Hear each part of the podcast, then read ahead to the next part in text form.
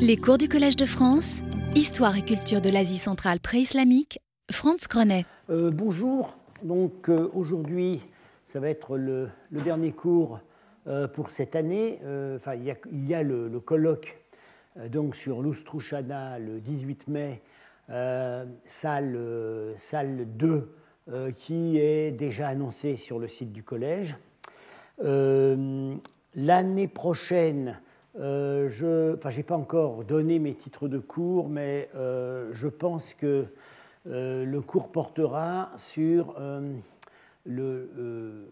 l'Asie centrale, enfin, notamment la Sogdiane, avant et après la conquête arabe, voilà, autour de la conquête arabe, parce qu'il y a beaucoup de, travaux nouveaux hein, qui sont en train de paraître là-dessus. Et il n'y aura probablement pas de séminaire, mais une journée d'études en juin euh, consacrée au rapport entre l'Inde et l'Asie centrale.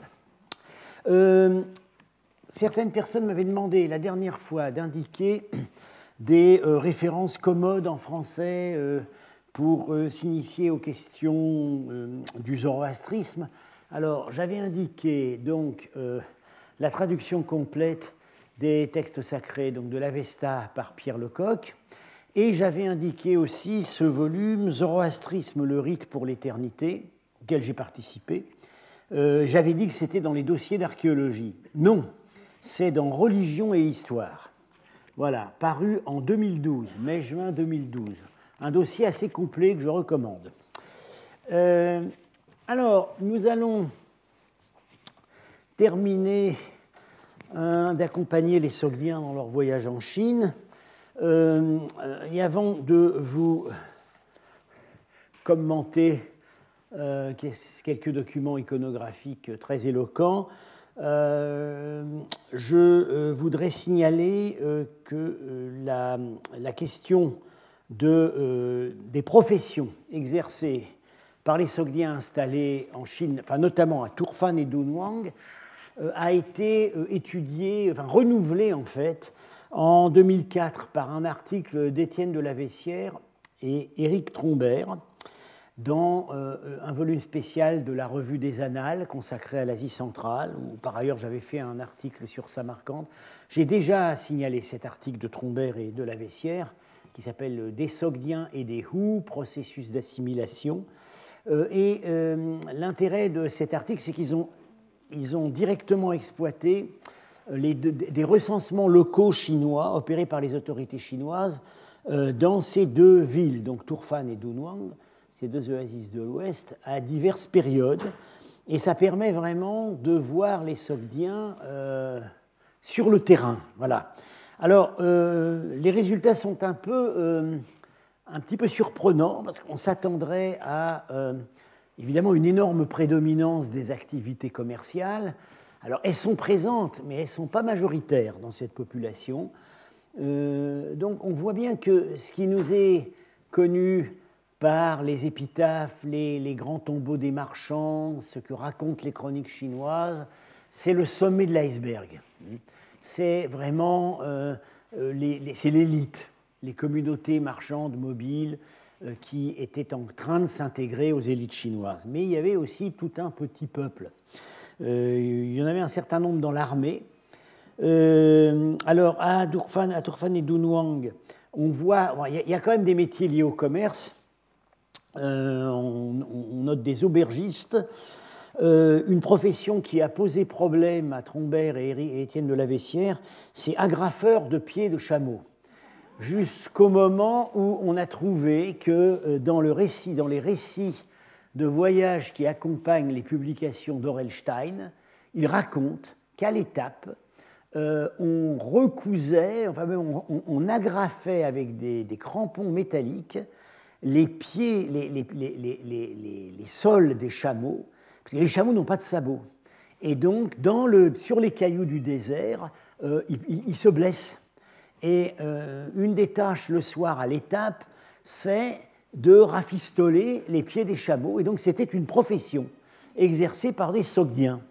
Euh, voilà. Alors, on voit aussi d'autres métiers en rapport avec euh, les, euh, les animaux mobiles. Donc, on a des tanneurs, on a des maroquiniers, Mais surtout, c'est quand même assez surprenant, on a une majorité d'agriculteurs, tout simplement, des colons agricoles. On avait déjà vu, en étudiant certains textes, que on a des exemples de colonies sogdiennes qui migrent collectivement depuis la Sogdiane avec leurs seigneurs et leurs paysans. Et là, on les voit installés. Et parmi eux, à Dunhuang comme Tourfan, il y a des viticulteurs.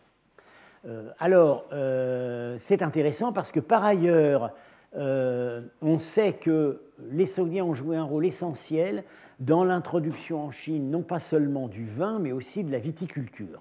Probablement, ils n'ont pas été les premiers, ils n'ont pas été les seuls, parce que on voit que le nom qui désigne le vin n'est pas d'origine sogdienne, c'est un mot indo-européen. Ça aurait pu venir ça aurait pu venir par les Tokariens de Koucha, bon voilà, des peuples en rapport avec l'Asie centrale, mais c'est quand même les Sogdiens qui ont été les grands introducteurs.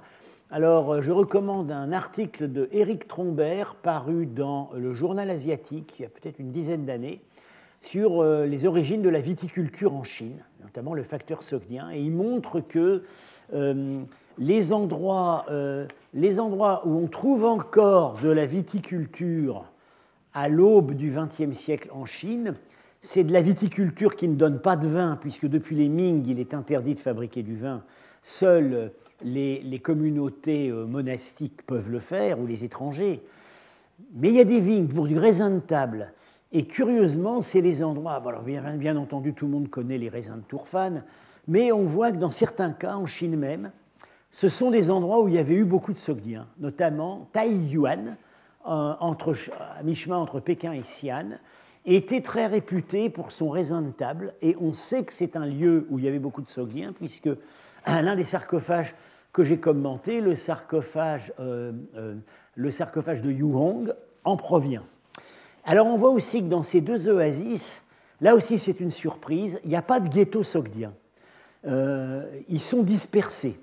les lopins de terre sont euh, répartis un peu partout. En fait, c'est au gré des assignations par l'administration chinoise. Alors probablement, il y avait dans les, dans les cœurs urbains, il devait y avoir un quartier sogdien, mais on les voit aussi dans, on les voit aussi dans la campagne. Alors, une autre source sur la diversité professionnelle des sogdiens en Chine, elle est très connue, c'est même souvent par là que euh, euh, le visiteur de nos musées euh, fait pour la première fois connaissance avec ces populations, ce sont évidemment les terres cuites d'époque Tang que l'on trouve massivement dans des tombeaux, d'ailleurs pas dans des tombeaux sogdiens. On n'a pas d'image de, de, terre cuite de sogdiens dans les tombeaux sogdiens, tout simplement parce que ces tombeaux sogdiens datent d'avant l'époque Tang, avant la, mode de ces, figurines. Ces figurines, on les trouve dans des tombeaux chinois. Mais un sujet ce sont des sujets pittoresques. Et un sujet qui est vraiment privilégié, euh, c'est les étrangers. Et parmi eux, euh, euh, on, a mis un certain temps à s'en rendre compte. Pendant longtemps, on disait des Occidentaux, des Centra-Asiatiques, etc. On se rend compte maintenant que dans leur grande majorité, ce sont des Sogdiens. Alors, évidemment, on a le, on voit que le choix, la sélection des métiers qui est montré par ces figurines n'est pas forcément très complètement représentatif de la réalité. Euh, on a choisi en fonction des effets pittoresques. Voilà, donc il n'y a, pas lieu d'en tirer une étude statistique. Euh, alors on voit évidemment le marchand sur son chameau, et vous voyez qu'il amène, euh, il amène des outres, donc il amène du vin, il amène des vases, de cuivre ou d'argent, euh, article, très, article très demandé depuis l'Asie centrale et rapidement imité en Chine, puisque en fait, parfois on a même du mal à distinguer entre les productions d'Asie centrale et les imitations Tang. Le chameau a une selle euh, est batté avec une selle de bois, voyez, parce que ça, permet d'accrocher à plusieurs niveaux la, marchandise. Dans certains cas, on voit des tapis. Euh, ce qu'on ne voit jamais, c'est la soie. Euh, parce qu'évidemment, euh, ces marchands, on les voit arriver en Chine. On ne les voit pas partir de Chine. Ils ne vont pas importer de la soie en Chine. Euh, alors, à côté des marchands qui voyagent en nombreux en caravane sur chameau à deux bosses, Alors voilà, oui, euh, un, autre exemple. Alors, c'est pour montrer que parfois, l'artiste, si on peut éventuellement baisser un peu la lumière, hein, on voit que parfois l'artiste s'intéresse moins aux marchandises qu'aux traits caractériels du marchand. Alors, voilà un ici, n'est-ce pas, qui nous toise du haut de son arrogance et de ses sacs de sous. Hein.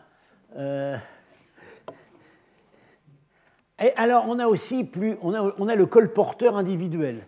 Parce qu'il y avait tout un petit peuple de. Il ne faut pas imaginer tout ce monde-là voyageant dans des grandes caravanes gardées. Dans beaucoup de cas, c'est du commerce à petits rayons, du, du, du, du marchand de Camelot qui va aller euh, d'une oasis à l'autre euh, ou à l'intérieur de la même oasis. son bonnet l'identifie comme un sogdien.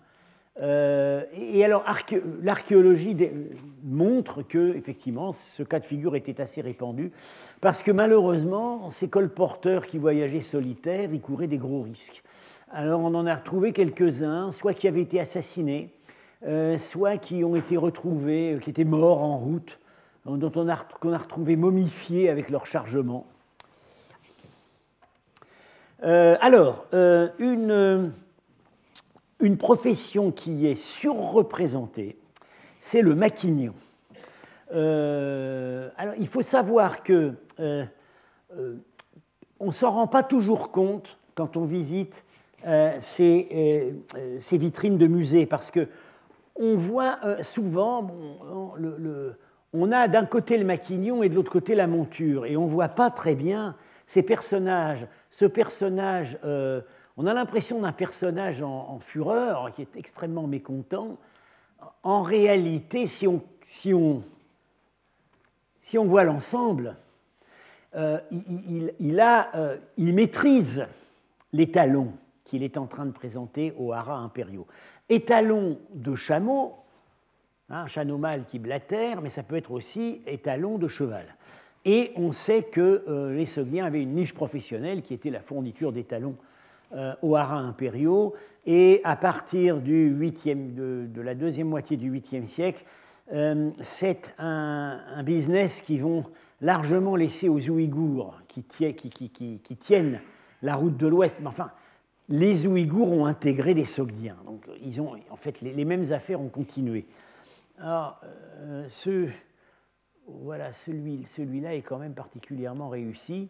Euh, euh, celui-là aussi, d'ailleurs. alors, dans certains musées, ils ont pris la bonne initiative de mettre des, des petites courroies en cuir pour exprimer le geste du maquignon qui présente sa monture. Bon, je pense que jamais, jamais ils ont été trouvés ensemble.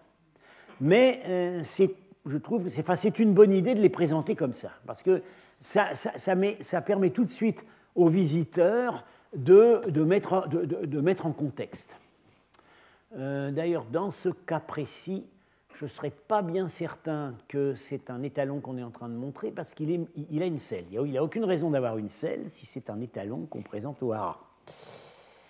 Alors, souvent aussi, euh, un produit d'importation, dans les produits d'importation présentés par les Sogdiens, il y a des animaux de chasse. Visiblement, c'était des très bons dresseurs. Alors, euh, dans certains cas, ces animaux étaient importés de l'Ouest, d'Asie centrale. Dans certains cas, probablement non, mais c'est eux qui les, dressaient. Alors ici, bon, c'est pas très bien rendu, mais c'est un chien et en fait, on voit pas avec son long cou, son long museau, c'est un lévrier afghan. Euh, d'autres images sont plus, plus réalistes. Ici, on a évidemment un faucon dressé.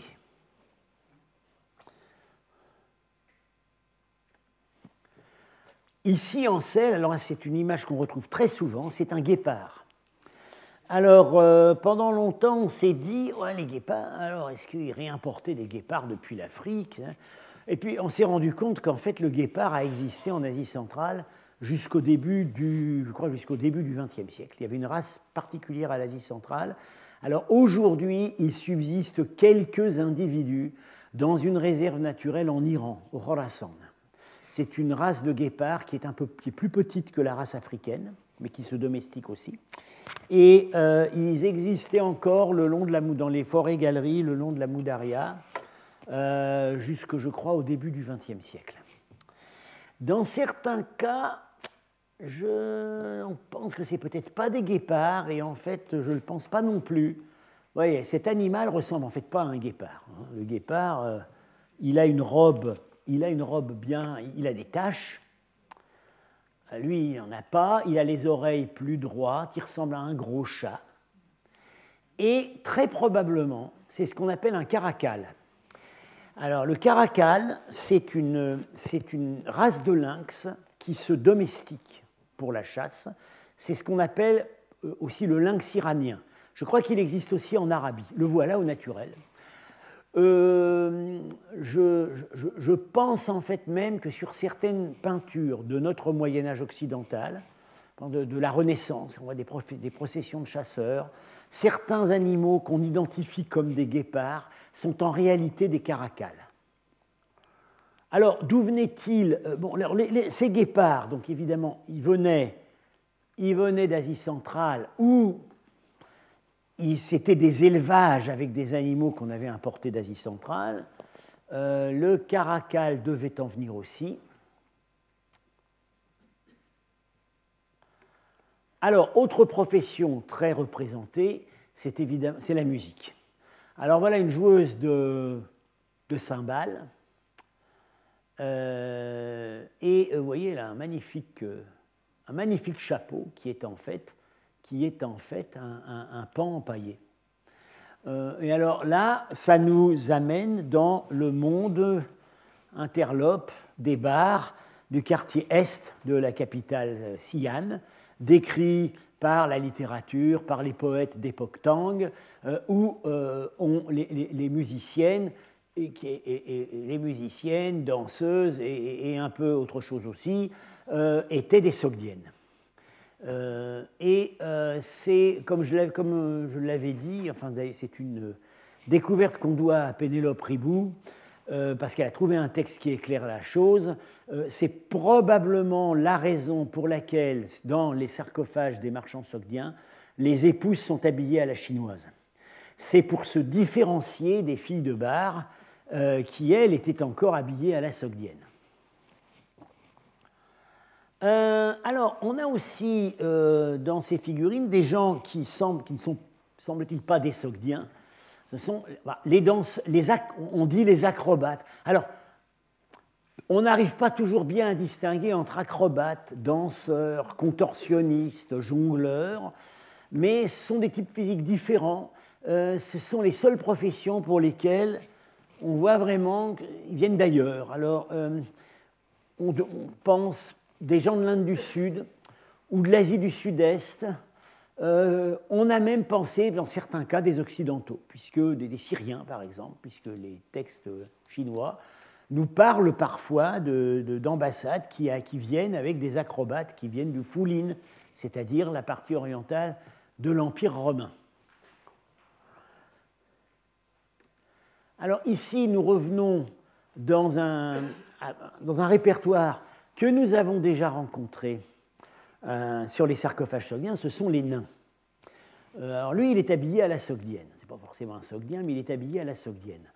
Alors, euh, les, les, nains sont très souvent représentés, sont souvent représentés en contexte sogdien, pas dans la peinture sogdienne à ma connaissance, mais en Chine, oui, sur plusieurs sarcophages.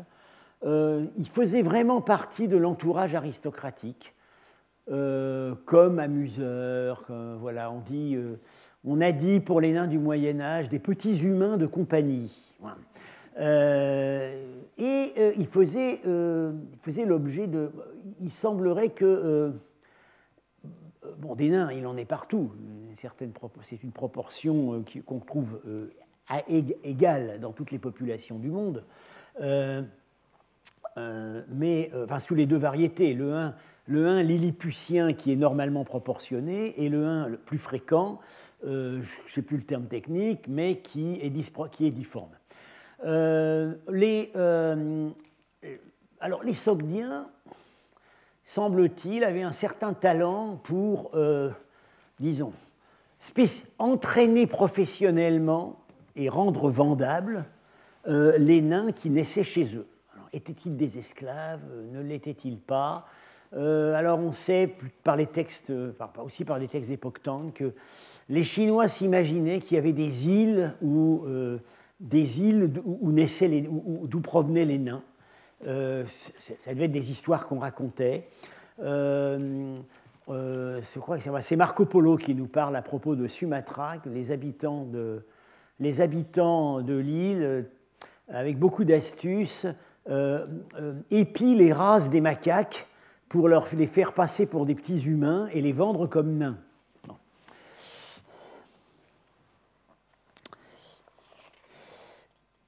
Euh, alors, euh, les, euh, pour en revenir aux musiciens, c'est un, un cas typique où le label sogdien a peut-être attiré plus qu'il ne doit. je m'explique. Il y avait une corporation connue en Chine de musiciens ambulants qui portaient tous le même nom de famille, Tsao. Et euh, on, disait c'était des Sogdiens, parce que Tsao, c'est le nom de trois des principautés sogdiennes. Euh, en fait, il semblerait que non, qu'au départ, ce n'est pas des Sogdiens, c'est une famille de Kucha, donc ce pas des Sogdiens, qui avait le nom de famille Tsao. Mais on a joué là-dessus pour faire, pour faire croire que c'était des Sogdiens, parce que voilà, le Sogdien, ça se vendait bien. Et donc, euh, voilà. Euh, alors, ce type, euh, ce type physique que j'ai souvent eu l'occasion de, montrer, enfin, qui est assez extrêmement éloigné en fait de la manière dont les Sogdiens se représentent eux-mêmes. Quand on, sur les peintures sogdiennes, ils ont des traits assez réguliers, des visages assez bien charpentés, osseux, des traits fins, et ils sont jamais, ils se représentent. de temps en temps, on voit des personnages qui ressemblent un peu à ça dans la peinture sogdienne, mais rarement. Alors, euh, ce, type, ce stéréotype, évidemment, exagère tout ce qui n'apparaît pas chinois. Hein. Ils, ont, ils ont des grands nez, contrairement aux Chinois, ils ont les yeux à la fois enfoncés et globuleux, euh, ils ont les mâchoires saillantes, ils ont une forte pilosité. Euh, ce qui est amusant, c'est que quand plus tard les peintres chinois et japonais vont se retrouver, vont avoir à nouveau l'occasion de représenter des occidentaux, ils vont reprendre le même type. Par exemple, sur, euh, je n'ai pas, eu le temps de reproduire la photographie, mais sur euh, les paravents japonais euh, qui montrent l'arrivée des premiers navires portugais et hollandais, portugais et hollandais, on voit que ces portugais, ces hollandais peints par les japonais sont encore des sogdiens. On a, été cherché dans le répertoire du barbare occidental. Alors, j'en viens maintenant à un domaine professionnel où les Sogdiens ont, vraiment euh, excellé, euh, où ils ont fait de très bonnes affaires. Il s'agit du commerce des femmes. Euh, j'ai enfin, même écrit une fois que c'était les Sogdiens avaient probablement été les, plus grands proxénètes de la, de la, route de la soie pendant des siècles. Et de ça, on a, on a des indices. Alors, en, comme entrer en matière, euh, toujours dans le répertoire des terres cuites. Excusez-moi, c'est un peu. Ah, voilà. Euh, euh, c'est probablement, c'est plus probablement une jeune fille qu'un jeune homme, assoupie sur un chameau. moi, j'y vois avec les, manches longues qui caractérisent le, costume des femmes, notamment. Euh, j'y vois volontiers. Elle a le crâne, on lui a rasé le crâne, mais elle a gardé des grandes boucles. Euh, j'y vois volontiers une de ces filles sogdiennes ou capturées par les sogdiens chez les Turcs, on va en venir à ça maintenant, euh, dont, dont, il faisait profit. Alors, on a pour ça un texte très, très, très curieux, un recensement local à Tourfane, de la fin du 8e siècle. J'ai déjà mentionné donc ces recensements chinois à propos de euh, l'étude de Trombert et de la Vessière. Ce texte signale deux maisonnées voisines qui ont une population assez curieuse. Les noms sont sogdiens, ou bien ce sont des traductions chinoises de noms sogdiens. Euh, et euh, qui habite là? Un musicien, neuf serviteurs libres et 68 esclaves des deux sexes, dont la plupart ont moins de 15 ans. Qu'est-ce que c'est que cette famille? Euh, C'est évidemment, évidemment une école, c'est une école de geisha.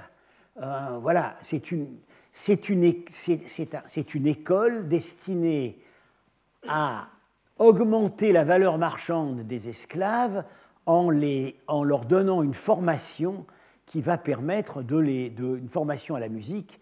Euh, alors on voit, oui, il y a un, musicien, il y, a il y, a probablement des maîtres de danse parmi les neuf serviteurs libres. Euh, on leur apprend peut-être la cuisine, je ne sais pas. Bon, euh, et la, plupart, la plupart ont moins de 15 ans. Donc ce sont des esclaves qui ont été capturés et qu'on forme pour les vendre à une clientèle distinguée. Euh, alors, on a un document tout à fait remarquable auquel je viens maintenant, qui est euh, le seul contrat de vente d'un esclave qu'on possède en Sogdien. Euh, c'est le contrat de vente d'une jeune fille esclave. Et vous verrez que ça, ça, a son importance. Il, il, a été trouvé à Tourfan, il date de 639, euh, publié il y a une quinzaine d'années par euh, Yutaka Yoshida, qui est revenu plusieurs fois sur ce texte, qui ne pose pas en fait de, des, petits problèmes dans le détail, mais pas de problème euh, général. Contrat trouvé comme on a trouvé tous les textes sogdiens, enfin non, une partie des textes sogdiens qu'on a trouvés à Tourfan ont été trouvés en contexte religieux dans la ruine du monastère manichéen ou, dans des ruines chrétiennes euh, ou bouddhiques, mais en l'occurrence, il s'agit de, ces contrats ont été trouvés dans des tombes, des tombes qui sont d'ailleurs des tombes chinoises, et je vous avais expliqué pourquoi est-ce qu'on les trouve. C'est que euh, on met dans les, euh, dans les tombes, on, habillait le mort, on, habillait le mort avec du papier récupéré. Voilà. Et euh, pour ça, on, recyclait donc euh, des euh, vieux papiers qui étaient partis au rebut, et c'est comme ça qu'on a trouvé des archives. Alors, je vous lis tout de suite ce texte dans la traduction que j'ai refaite d'après la, dernière, la, dernière, traduction de Yoshida. Je commenterai après, mais déjà, ça parle pour, soi-même. L'ancêtre de Yanchu, seigneur de Turfan, qui est appelé Chinanshkran, la ville des Chinois, le grand Iltébir, un titre je vous expliquerai après, le cinquième mois chinois qui en sogdien est appelé mois Rshum Safich, l'année du port, le 27e jour. Au marché de Turfan, en présence du peuple, le moine Yan Xiang, en fait c'est un nom chinois, Yan Xiang, fils d'Uta de la famille Chang, a acheté à Uchushuvirt, fils de Tozak de Samarcande, alors c'est des bons noms euh, une fille esclave de la famille Chouyak, née au Turkestan, nommée Opach, pour 120 drachmes très purs de frappe perse. Le moine Yansian a acheté la fille esclave Opach comme une esclave complètement achetée, sans dette, sans avoir, sans poursuite, sans contestation, pour toujours, en propriété pour ses fils, ses petits-fils, sa famille, sa descendance. C'est un moine. Qu'en conséquence, tant le moine Yanxian lui-même que ses fils, ses petits-fils, sa famille, sa descendance, à leur volonté la battent, la violent. on a traduit la batte, non, non, c'est la viole. C'est probablement, euh, je dois vérifier, c'est probablement le même mot que l'anglais rape. c'est exactement ce que veut dire ce mot l'attachent, la vendent, la mettent en gage, la donnent, la redonnent, et lui fassent tout ce qu'il leur plaira de faire. Euh, au même titre qu'une fille esclave héritée du père ou du grand-père, ou née dans le clan, ou née à côté, ou née à la maison, cette esclave achetée moyennant espèce est propriété permanente. Et que, vis-à-vis de cette fille esclave nommée Opach, Urushuvir, donc le vendeur, soit dégagé de toute ancienne obligation ou droit de coercition. Ce contrat de fille esclave est présentable avec effet et il a autorité et validité pour le peuple tout entier, et aussi pour le Seigneur et ses ministres. Quiconque produira et détiendra ce contrat d'esclave pourra recevoir et prendre cette fille esclave nommée Opatch et pourra la détenir en tant que fille esclave selon les conditions écrites dans ce contrat de fille esclave.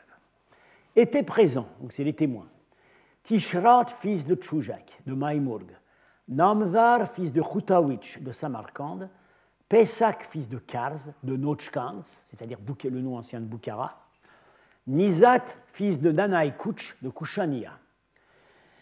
Ce contrat de fille esclave a été écrit par Urwan, fils de Pator, sous l'autorité de Pator, scribe en chef, par ordre d'Uchushuvirt, et avec le consentement d'Opatch, signé Pator, scribe en chef de Turfan.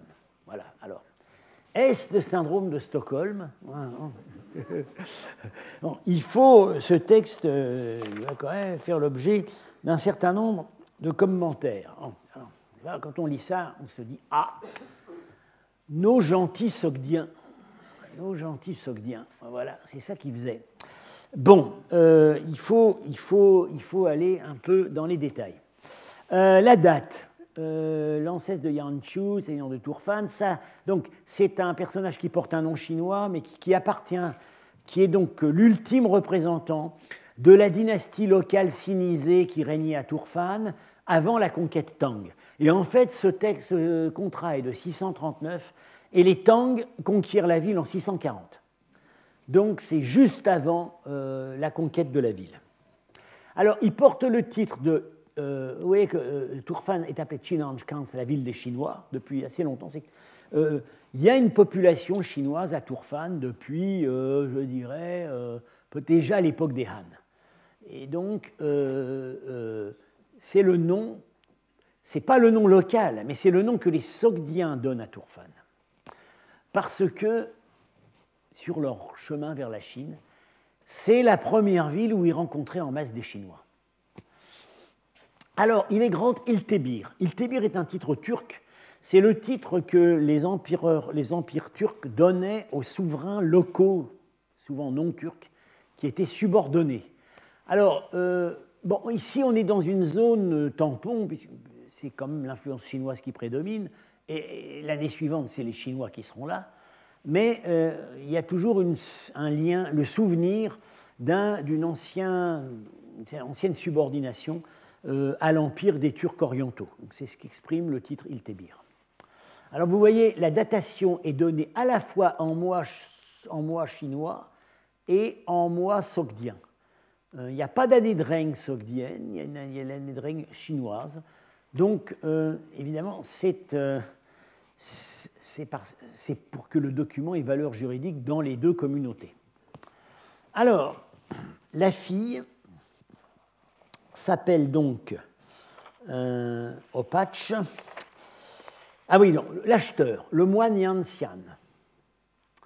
Euh, c'est un Chinois, connu par ailleurs. Il faisait du business à Tourfan, il est connu par d'autres documents. Euh, comment un moine bouddhique peut-il acheter une fille esclave visiblement c'est suffisamment clair, visiblement à titre de concubine, euh, et en même temps avoir une descendance? là, il faut savoir qu'il il y, a, y a deux moyens d'expliquer cette anomalie. Euh, il existait des ordinations fictives. Euh, il y a un certain nombre de gens qui s'achetaient des ordinations bouddhiques pour payer moins d'impôts. Vous ne pas en payer du tout. L'âme humaine est immuable. Euh, donc, mais c'est plutôt un phénomène qui est attesté plus tard, sous les Tang au 8e siècle. Ça pourrait déjà être le cas. Autre explication possible, au 3e, 4e siècle, dans les documents de Niya, dont j'ai déjà parlé, on voit qu'il y a des moines, c'est le, mot indien shramana, hein, c'est le même mot qui est utilisé en sogdien, euh, il y a des moines qui euh, sont moines à temps partiel. Euh, ils vivent en famille, ils sont mariés, ils ont des enfants, mais, et ils mettent leur robe monastique pour les fêtes. Quand ils vont euh, célébrer une cérémonie au monastère. Le reste du temps, ils sont en civil et ils mènent une vie de famille. Alors, ça pourrait être cette acception un peu relâchée de la condition monastique. Il y avait certainement des moines qui étaient rigoureux, qui vivaient dans la clôture, etc. Les moines ne vivent pas dans la clôture, puisqu'ils en sortent théoriquement pour aller mendier ou et prêcher. Mais euh, il devait y avoir plusieurs situations contrastées. Alors, la fille. La fille s'appelle Opach, ou Opacha, on peut lire des deux façons. Euh, son nom, on a cherché du côté des noms sogdiens, on ne trouve pas d'explication.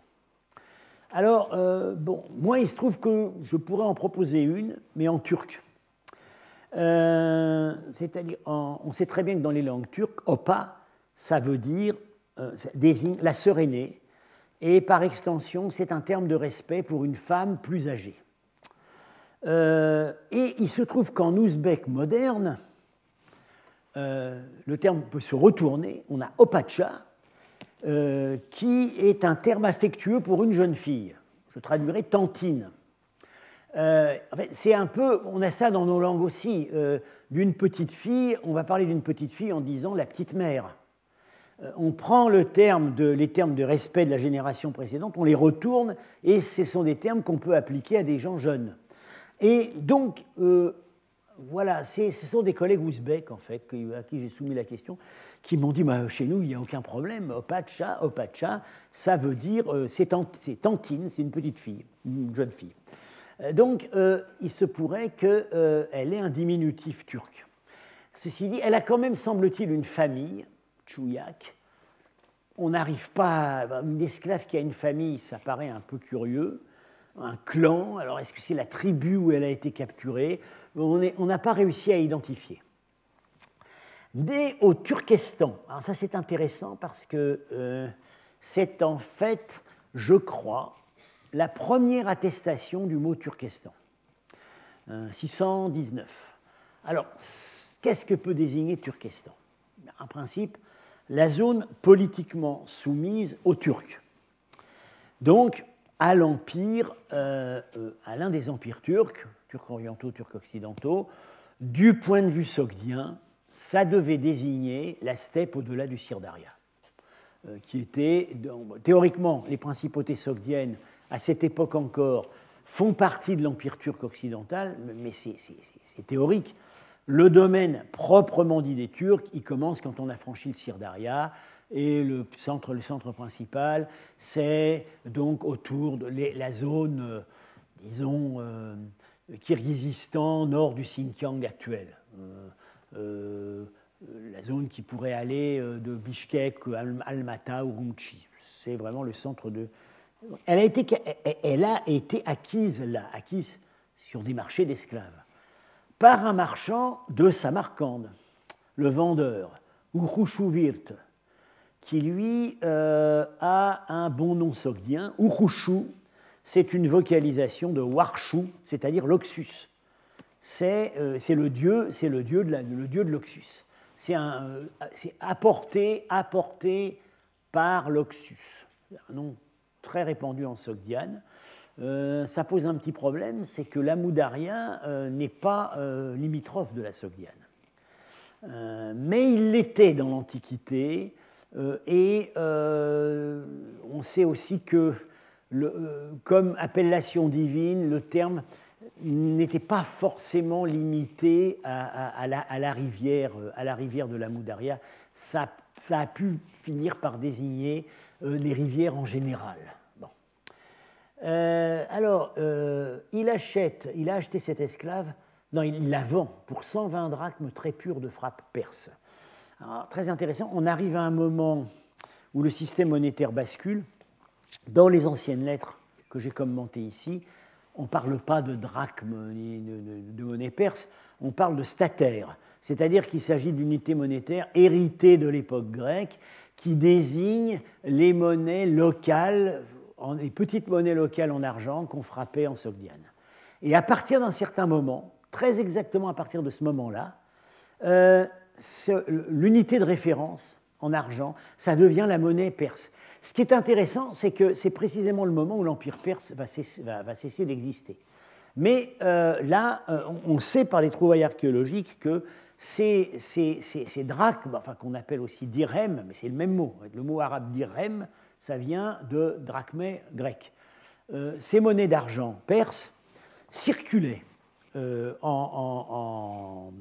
euh, d'une manière générale enfin, dans le Xinjiang, dans le Taklamakan.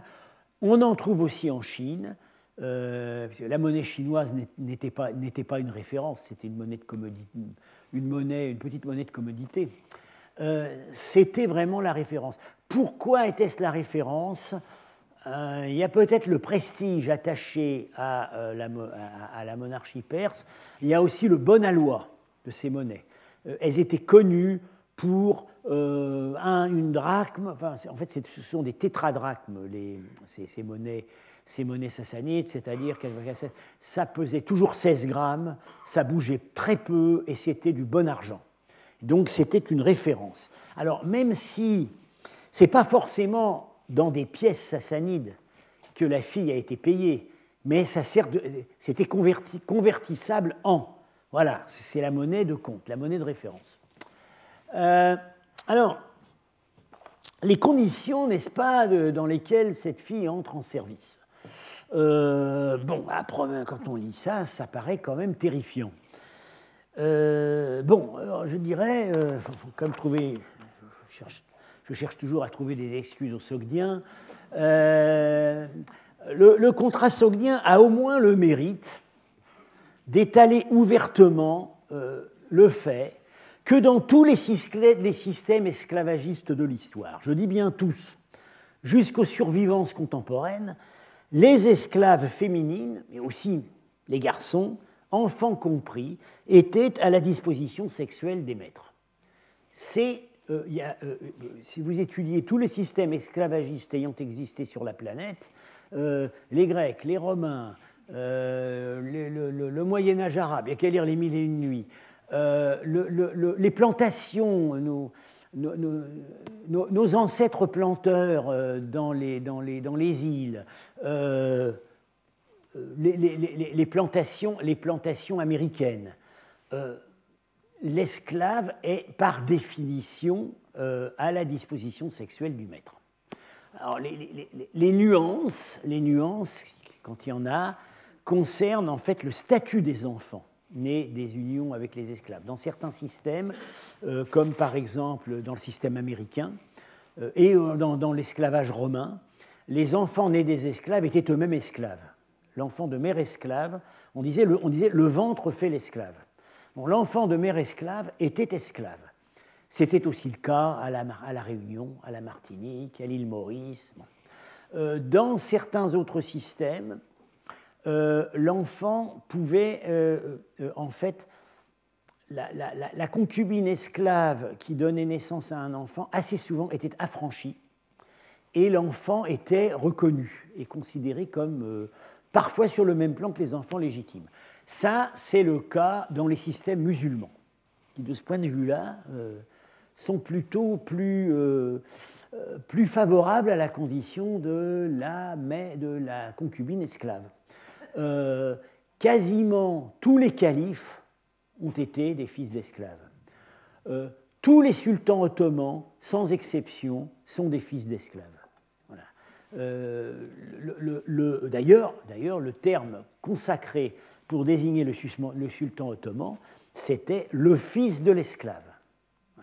et, certaines de ces mères esclaves, enfin ces mères esclaves, pouvaient ensuite si leur fils accédait au trône, euh, euh, obtenir un statut social extrêmement élevé en tant que validé. alors, chez les Sogdiens, euh, en fait, c'est c'est comme dans l'Iran sassanide, la situation de l'enfant né d'une concubine esclave, c'est pas très clair. Il semble quand même, je crois, il semblerait que c'est une situation un peu intermédiaire. Il est, pas il est considéré comme de deuxième zone, mais malgré tout, il n'est pas esclave lui-même. Voilà. Euh, bon, alors, il faut aussi, euh, est-ce que véritablement euh, les choses se passent comme ça? Il faut tenir compte du fait qu'il s'agit d'un acte juridique. Dans un acte juridique, tous les cas de figure sont prévus. Il n'y a qu'à lire aujourd'hui un contrat d'assurance. Euh, des, situations les plus invraisemblables sont malgré tout prévues, au cas où ça pourrait, pour que, euh, pour que la garantie soit totale. Et donc, euh, ce texte n'est pas, n'est pas du tout nécessairement le programme de travail de cette fille. Voilà. c'est bon, très vraisemblablement, bon, on ne va pas se faire d'illusions, euh, il l'a pas, pas, acheté, il l'a pas acheté pour faire le ménage et la cuisine. Mais euh, bon, euh, est-ce que véritablement elle est destinée à l'usage commun de, la famille, etc. à la limite, ce moine pourrait avoir été un vrai moine qui n'était pas marié. Ça peut être tout simplement la routine des scribes qui fait que quand quelqu'un achète un bien, on va parler de ses enfants, de ses descendants, de sa famille, etc. Ça ne veut pas forcément dire qu'il en a. Bien. Euh, alors, on peut euh, quelques mots sur les témoins. Alors, c'est assez intéressant. Ils ont tous, c'est tous des Sogdiens. Il n'y a pas un seul témoin chinois. Ils ont des bons noms Sogdiens. Tish, c'est le dieu Tishtria, le dieu de la pluie. Euh, Nana, on reconnaît la déesse Nana. voilà, c'est vraiment des noms Sogdiens bien attestés. Et vous remarquez, on indique toujours euh, leur lieu d'origine, et c'est jamais le même. Il y a principauté au sud-est de Samarcande, dont faisait peut-être partie Penjikent. Il y a Samarcande, d'où vient aussi le vendeur. Il y a, euh, Boukhara et Kouchania, qui est entre Samarcande et Boukhara. C'est-à-dire que sur les les neuf noms dont j'ai parlé, les neuf noms que portaient les Sogdiens de Chine et qui faisaient référence à leurs origines, il y en a quatre qui sont représentés. Et euh, je ferai l'hypothèse qu'on euh, a cherché à diversifier l'origine des témoins de façon à apporter la garantie maximale. Euh, le, contrat est écrit par, visiblement par un personnage qui est le fils du scribe en chef de la ville. Alors, le scribe en chef, qui doit être donc une fonction officielle, euh, et, euh, euh, donne la garantie au contrat, mais celui qui l'écrit, c'est son fils, que bien entendu, il est en train de préparer à sa succession. Et on avait vu cette notion de scribe en chef, ça recoupe tout à fait ce qu'on sait sur l'administration des Sapao, dont j'avais parlé, puisque dans les bureaux de Sapao, il y avait deux prêtres et il y avait, euh, un, euh, un, chef des gardes, donc il y avait une force militaire, et il y avait un scribe en chef. Donc c'est exactement ce qu'on trouve ici. Euh, alors, on peut terminer, on peut conclure que tout ce, cycle sur euh, les Sogdiens en Chine, bien entendu, je ne me, cache pas le fait que euh, j'aurais pu en dire beaucoup plus. Hein. J'ai voulu, j'ai voulu aller à l'essentiel et insister surtout sur les acquis les plus récents. Les, voilà. le, avec, les, avec les tombeaux, les grands tombeaux sogdiens, on était arrivé euh, jusqu'au début de la prise du pouvoir par les Tang, et c'est aussi l'époque que nous révèle ce contrat. Euh, alors que se passe-t-il à l'époque des Tang? Alors curieusement, les Sogdiens sont moins visibles, parce euh, ils sont visibles dans l'iconographie par ces petites figures, mais par exemple, on n'a plus, les, on les Sapao, les grands marchands sogdiens intégrés à l'administration, du coup on n'a plus ces magnifiques tombeaux, ils se fondent dans l'élite chinoise. Disons, ils font comme si ils se fondaient dans l'élite chinoise. En réalité, euh, ils sont d'autant plus puissants qu'on les voit moins. Euh, et euh, ils, disons, ils sortent du ghetto et ils rentrent dans l'establishment. Mais à certains moments, le facteur sogdien réapparaît au premier plan. Alors, j'avais déjà parlé donc de la, révolte d'An Lushan en 750, qui est un général mi-turc, mi-sogdien, qui a usurpé le pouvoir en Chine. Euh, on voit très bien que An Lushan s'est appuyé sur les réseaux sogdiens. Euh, quand il, euh, il, rassemble, lors de ses proclamations, il rassemble les marchands sogdiens. on, a même, on a même supposé que peut-être il avait une stratégie sogdienne globale, parce que très curieusement, 750, c'est le moment où c'est fini pour les sogdiens en Asie centrale. les dernières révoltes, en fait, euh, sont euh, écrasés par l'arrivée au pouvoir des Abbassides Abou Muslim. Et curieusement, c'est le moment où les Sogdiens essaient de prendre le pouvoir en Chine. Donc, on a supposé que peut-être, et puis il y a la bataille de Talas en 750, où finalement les armées arabes tiennent en échec euh, les armées chinoises. Donc, à l'ouest, c'est barré pour les Sogdiens. Alors, est-ce qu'il n'y aurait pas eu une stratégie compensatoire? Comme on a perdu le pouvoir à l'ouest, on va le prendre à l'est c'est une, une, possibilité qui a été envisagée. Euh, en tout cas, pour, euh, ça tourne très très mal pour les Sogdiens de Chine, parce qu'il y a une répression très dure, euh, et des véritables pogroms. On a même dit que ça avait été un des plus grands massacres de l'histoire de la Chine, avec l'invasion mongole. On a des textes absolument terrifiants où euh, les Chinois se mettent partout euh, à chercher euh, dans la capitale les gens qui ont un gros nez. Voilà, si on a un gros nez, c'est qu'on est un sogdien caché et, c'est vraiment la, chasse aux faciès. Et on voit ensuite, on, continue à suivre des familles sogdiennes, mais ils, ils changent de nom. Euh, ou bien euh, ils racontent des histoires sur leurs ancêtres. Euh, par exemple, les gens qui s'appelaient Tsao, j'en ai parlé tout à l'heure, ce sont des noms de principautés sogdiennes, ils vont se rattacher à des personnages anciens de l'histoire chinoise qui s'appelaient Tsao, pour, voilà, pour, pour, se, fondre, se fondre dans la nature. ils sont probablement tout aussi actifs qu'avant, mais la, nature, la forme des implantations change. Ça, n'est plus des communautés véritablement. Ils sont davantage dans l'administration chinoise. Euh, ils, euh, ils, se fondent à l'ouest dans l'empire des Ouïghours, euh, qui en fait tient, tient tout le commerce, littéralement rançonne l'empire Tang dans la deuxième partie de son existence en vendant très cher, euh, en vendant très cher les chevaux dont l'armée chinoise a absolument besoin. Et c'est ce qu'on a vu, c'est ce qu'on a vu sur ces terres cuites. Euh, le stéréotype sogdien, euh, dans la littérature de fiction, le sogdien chinoise, le sogdien reste, reste l'image du riche marchand. C'est le sogdien, c'est l'Alibaba des récits Tang. Alors, euh, je vais, donc, prends le livre de Valérie Hansen qui, raconte un, relate un conte assez amusant euh, dans les années qui ont suivi justement la, rébellion d'Anlushan. Euh, un, un, jeune homme d'une bonne famille chinoise a découvert sur, le, sur le rivage, alors est-ce que c'est le rivage de la mer, le rivage de la mer probablement, un grand rocher euh, moitié couleur océan, moitié rouge, avec des, des, des, striures.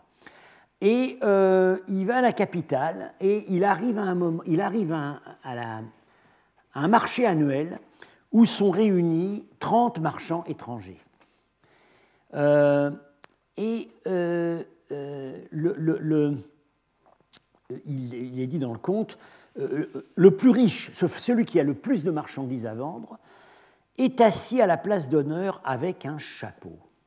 Et le chapeau, tout de suite on pense, ce qu'on a vu sur toutes ces images, le chapeau du sapao, l'espèce de, bonnet blanc en coton qui caractérise le chef caravanier et, euh, le chef communautaire sogdien. Ce récit est codé. Ça veut dire ce sont des sogdiens. Euh, alors, euh, le, jeune homme les regarde. Il y en a un qui vend quatre magnifiques perles, qui donc chacune fait euh, plusieurs centimètres de long. voilà. Alors, finalement, le jeune homme sort sa pierre et devant les marchands qui immédiatement l'assoient sur le siège d'honneur du plus riche marchand.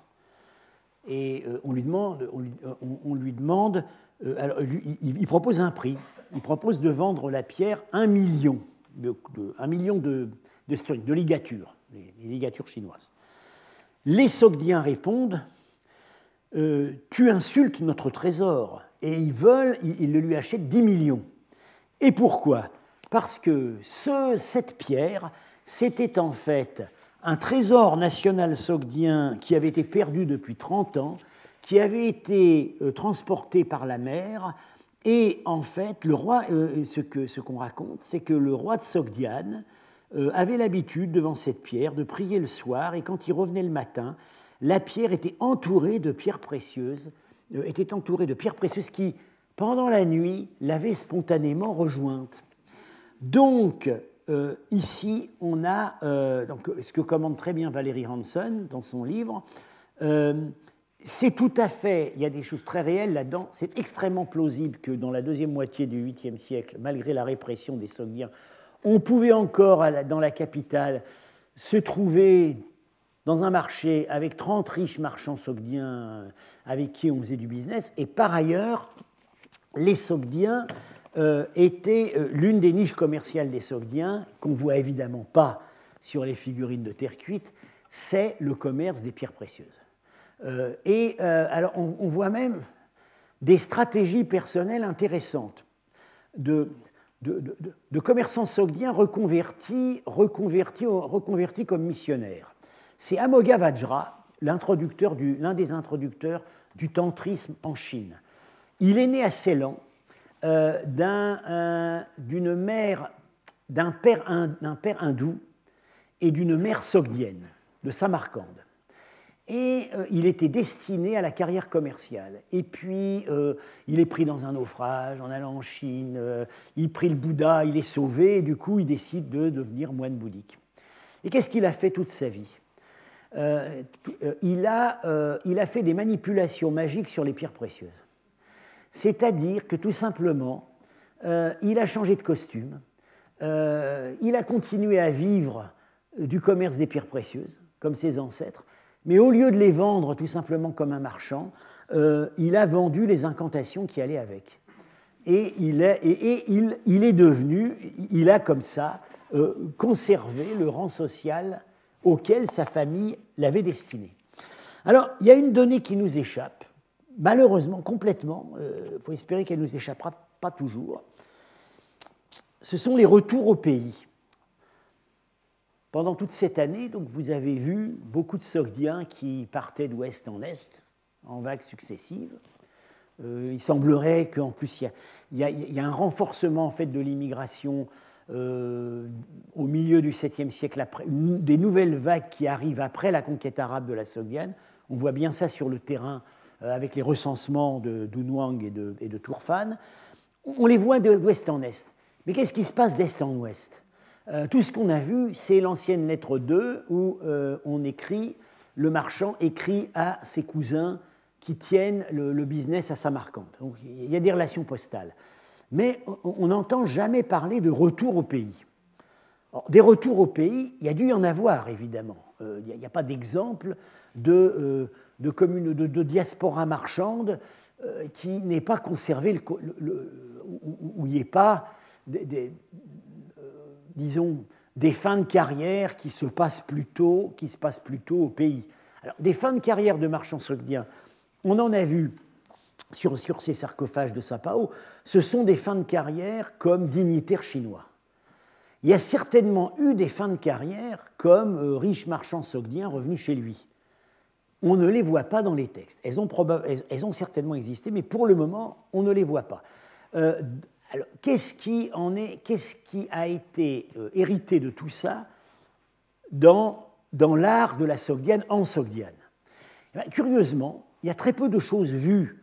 On a, des, on a des scènes exotiques, on a des évocations de la Chine, on voit dans, dans, la grande peinture des ambassadeurs, on voit des scènes de cours en Chine, on voit une peinture de Penji Kent avec des musiciennes chinoises, On voit des images de l'Inde qui sont en fait généralement associées à des récits bouddhiques.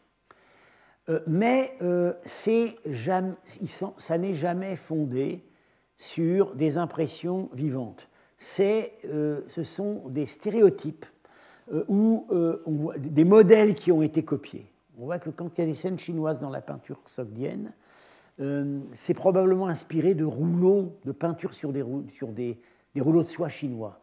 Ce n'est pas les souvenirs des gens qui sont revenus de Chine. Euh, il y a là quelque chose. Euh, il y, a certes des récits, en a évidemment eu, mais des, carnets de croquis, des, artistes sogdiens qui auraient ramené des idées en revenant de Chine, on ne le voit pas du tout. Contrairement à encore une fois, le phénomène inverse, où l'art Tang est très, influencé par les arts de l'Asie centrale. Alors, on peut dire, ce n'est pas spécifique à l'aventure soldienne. Si on prend, par exemple, le, bah, livre de Marco Polo, voilà, le, plus lu des récits de voyage du Moyen Âge, à part euh, la compilation de l'usurpateur euh, Mandeville, euh, qui, qui, a quand même eu le mérite d'expliquer que euh, si on partait vers l'ouest, on trouverait un continent. il avait quand même compris ça. Bon, alors, euh, dans, les, dans les, manuscrits de Marco Polo, il y a des centaines de manuscrits de Marco Polo. Il y en a, euh, les manuscrits français produits pour l'entourage des rois de France ont des miniatures magnifiques. ça n'a rien à voir avec ce qu'il a vu, ni avec ce qu'il a raconté. c'est extrêmement fantaisiste, ça a un rapport très lointain avec le texte. Euh, quand on voit le, euh, Pékin ou euh, les, voilà, les palais de Kubilai Khan, les châteaux, c'est de la transposition de villes et de palais de notre Moyen Âge à nous. Quand, quand, Marco Polo écrit il n'y a pas de licorne. Les licornes, en fait, c'est un mythe. En réalité, la licorne, c'est un vilain animal tout noir qui sent très mauvais. Évidemment, il parle du rhinocéros. Dans le manuscrit, on va représenter une licorne. Comme on a... Donc, on a le même. Euh, euh, on voit que euh, ce répertoire, en fait, est stéréotypé. Il s'inspire du répertoire romain, de, de l'exotisme romain, euh, des monstres légués par la tradition classique, pas du tout du récit lui-même. Euh, si Marco a euh, dessiné quelque chose en revenant de ses voyages, oui, on sait qu'il a dessiné une chose une fois, il a dessiné, il a dessiné la Croix du Sud, qu'il n'avait jamais vue, puisqu'il n'a pas franchi l'équateur. Mais il avait rencontré des marchands qui avaient vu la Croix du Sud. Et ce n'est pas dans son livre mais on sait que par ailleurs, euh, il a été consulté par un, par un géographe, hein, un dominicain, et pour lui, il a dessiné la Croix du Sud. Donc Marco a dessiné quelque chose. Mais il n'a jamais, il n'était peut-être pas doué pour le dessin, en tout cas, rien de ce qu'il a vu n'a laissé une trace graphique. Voilà. Eh bien, on peut dire évidemment, c'est voilà, l'histoire qui est arrivée aussi, euh, qui est arrivée aussi avec euh, cette merveilleuse aventure euh, des Sogdiens en Chine. Euh, oui, des traces graphiques, il y en a. c'est cet art sogdien transplanté dans les tombeaux chinois, mais il n'y a absolument pas eu l'inverse. voilà, je terminerai avec celui que j'appelle le dernier Sogdien de Chine, ce qui montre que ses réseaux, ses habitudes, même quand les textes n'en parlent pas, ça continuait. Euh, c'est toujours dans Marco Polo. Euh, en, il, raconte, euh, parce qu'il était, il était très bien informé là-dessus, il raconte l'exécution du ministre des Finances de Kubilai Khan, qui s'appelait Ahmad Fenaketi. alors, bon, il est, ce personnage a fait marcher, a fait marcher euh, la pompe financière du Grand Khan, euh, a fait circuler les billets de banque qu'on a introduits à ce moment-là. Ah bon, évidemment, alors, on l'accuse évidemment d'avoir détourné de l'argent, euh, il s'empare de toutes les femmes qu'il veut, etc. Il se fait haïr et on profite de l'absence de Kubilai Khan pour l'assassiner. Et finalement, Kubilai veut d'abord châtier les assassins, puis il découvre que le personnage était un escroc.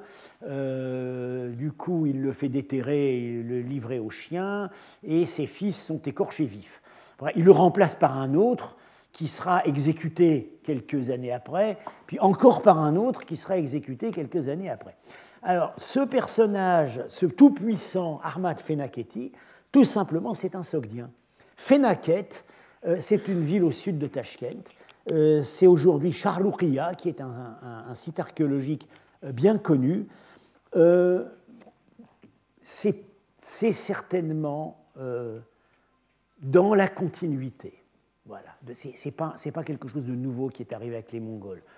Ces personnages-là, il y en a eu euh, euh, dans tout, dans tout l'intervalle, comme euh, s'intitulaient plus sogdiens, c'était des marchands musulmans, marchands persans, etc. éventuellement, une hypothèse qui commence à, percer, c'est qu'un certain nombre de, gens qu'on voit apparaître comme juifs en Chine ou en Asie centrale, euh, à partir du, euh, du, 8e siècle, pourraient avoir été des descendants de Sogdiens. Voilà. Euh, bien, j'ai terminé donc pour cette année. je vous remercie de votre fidélité. Retrouvez tous les contenus du Collège de France sur www.colège-2-france.fr.